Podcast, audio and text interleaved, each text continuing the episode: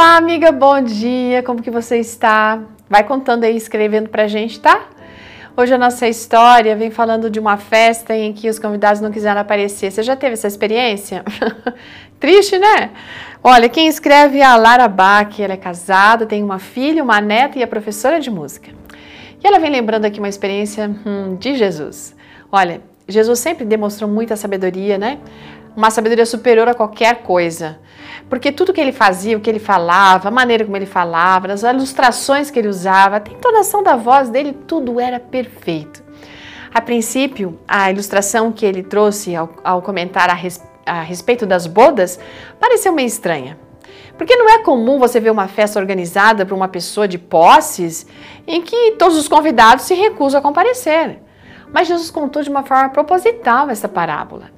Se a gente trouxer essa história para nossa realidade, a gente vai perceber que é mesmo muito estranho saber que Deus nos proporciona tudo de maneira organizada, perfeita e ainda assim há aqueles que recusam aquilo que Ele quer dar e apresentam desculpas, desculpas até bem ruins. Na parábola, o dono da festa ele fica muito indignado com a falta de consideração das pessoas e ele então resolveu mudar os convidados dele. Ele falou assim: Olha, vamos convidar essas pessoas aí que não estavam na lista antes. Gente, muitos compareceram de tão felizes que ficaram pelo convite, né?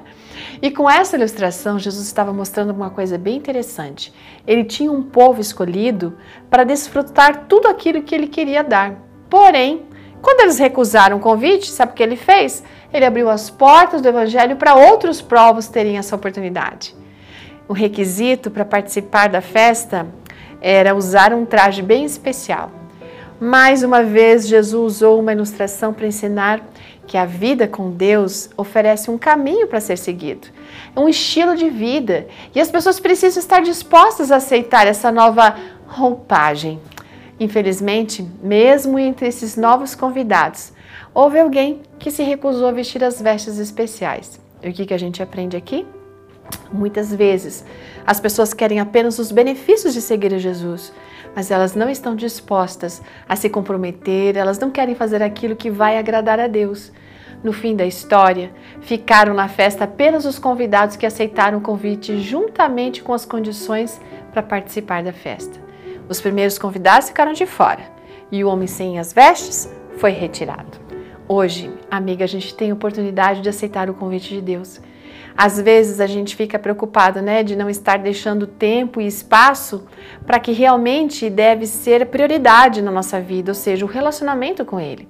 Nós precisamos orar para que a gente tenha sensibilidade e não despreze as condições necessárias que o Senhor coloca para que a gente possa participar das bodas do, das bodas do Cordeiro. Mateus 22, verso 2 diz o seguinte: O reino dos céus é semelhante a um rei que celebrou as bodas do seu filho.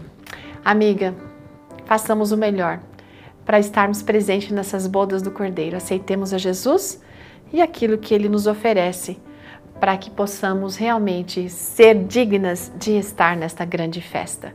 Ótimo dia e até amanhã.